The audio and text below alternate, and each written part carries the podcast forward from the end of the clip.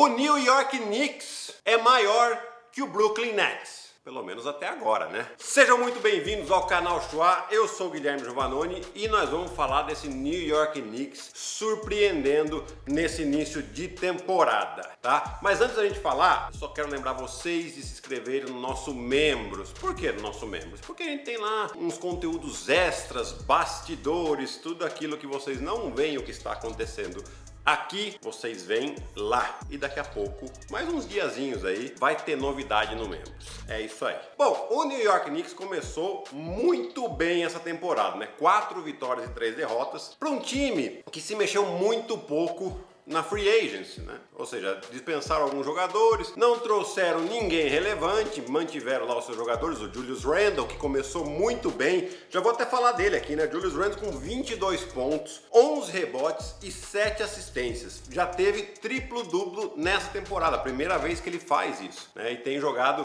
muito bem. Mas mais que nada, defensivamente a equipe melhorou, tá? Eles têm a sexta melhor defesa em pontos sofridos, né? com 105 pontos por jogo. É a defesa que melhor defende as bolas de três pontos dos adversários, mantendo eles com menos de 30%. E dos arremessos em geral, é a terceira melhor, com apenas 43%. Defensivamente, a gente já vê o toque do Tom Thibodeau. Né? Muita gente não gostou da contratação do Tom Thibodeau. Eu tinha falado lá atrás que via com muito bons olhos, por quê? Porque a equipe do Knicks é uma equipe que está em reconstrução. Então, para esse momento aqui, é, é bom ter um técnico que prioriza a defesa e seja bem disciplinador, né? Tá, sabe muito bem o que quer de cada jogador e, e deixa explicado. Eu acho que fica muito mais fácil para o jogador entender. No ataque, jogando de maneira coletiva, são seis jogadores com 10 pontos ou mais, dos quais apenas três são titulares. Três que vêm do banco, que tem mais 10 pontos. Nós temos aí o Obi Topin, o, o, novato, né, que fez alguns jogos bem interessantes. Tá lesionado, ainda não tá jogando. O único jogo que fez teve 9 pontos também, né?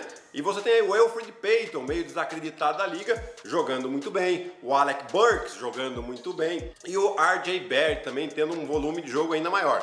Precisa melhorar sim na questão do aproveitamento de arremesso dele. Ainda 40% dos arremessos de quadra para um cara que não tem muito volume dos três pontos, né, que é o arremesso que se você tem menos aproveitamento, ainda é muito baixo. Porém, começa a dar um ânimo pro torcedor do Knicks. Ah, Guilherme, você acha que vai classificar para os playoffs? Eu ainda acho muito difícil, porque foram só sete jogos. Mas o Knicks vai dando, um, um, mudando a cara, né? Você vê essa questão dos pontos sofridos por jogo, na temporada passada eram 112 que sofria, nessa temporada 105. A questão dos arremessos de quadra, que era 46% na temporada passada, já baixou para 43. E nos três pontos a mesma coisa, era 38%, baixou para 29. Quer dizer, então já melhorou, já jogando com muito mais intensidade. Eu vi alguns trechos de jogos do Knicks também. É bem diferente. O jogo que eles, que eles viraram contra o Atlanta, você vê que é time que não desiste, né? Tá a cara realmente do treinador. Então vale a pena a gente ver esse Knicks e coloca aqui para mim nos comentários aonde você acha que o Knicks chega. Você acha que classifica? E se classificar, em que posição você acha que vai? Antes de passar para o próximo assunto, só lembrar vocês de se inscrever no nosso canal aqui, liga o, o, o sininho de alerta para cada vez que sair um vídeo nosso aqui, você vai ser lembrado. A gente vai ter duas vezes por semana rodada NBA e mais esse vídeo que eu venho aqui e faço alguns comentários sobre alguns times. Então tem bastante conteúdo legal que a gente está soltando, tá bom? O outro tema que eu quero falar, Philadelphia 76ers, atual líder da NBA, né? Perdeu um jogo só até agora, mas eu acho que é legal a gente falar do contexto geral, né? A equipe do Philadelphia na temporada passada era uma equipe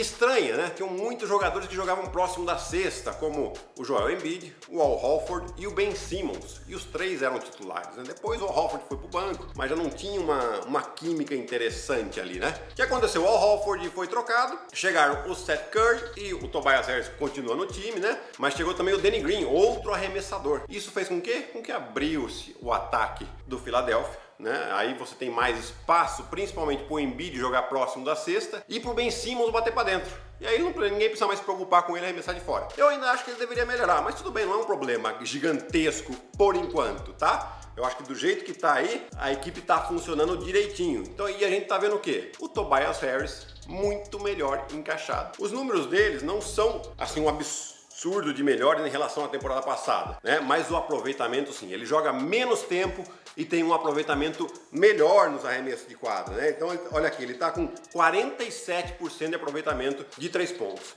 E outro que está sendo um grande destaque é o Seth Curry, sendo titular absoluto, né? Em outras equipes ele não era assim, aquele titular absoluto, mas agora ele está sendo, tá tendo os melhores números da sua carreira com 15.4 pontos de média por jogo e o aproveitamento espetacular dos três pontos em 54%.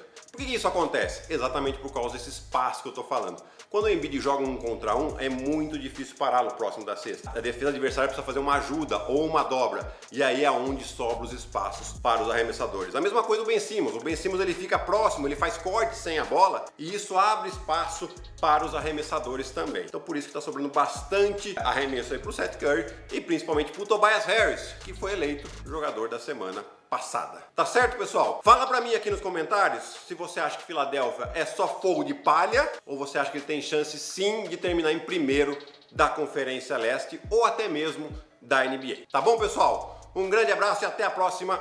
Tchau, tchau.